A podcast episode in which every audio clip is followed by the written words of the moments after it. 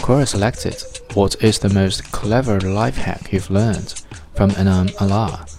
I watched a documentary where a bunch of Italian students and filmmakers printed the Google logo on a small white rented car and then went to the busiest intersections of Rome and parked in the middle of the road,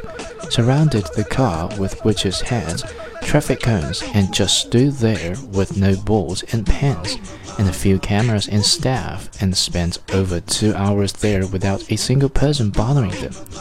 They did similar ridiculous things whilst pretending to represent other huge companies and never got in trouble.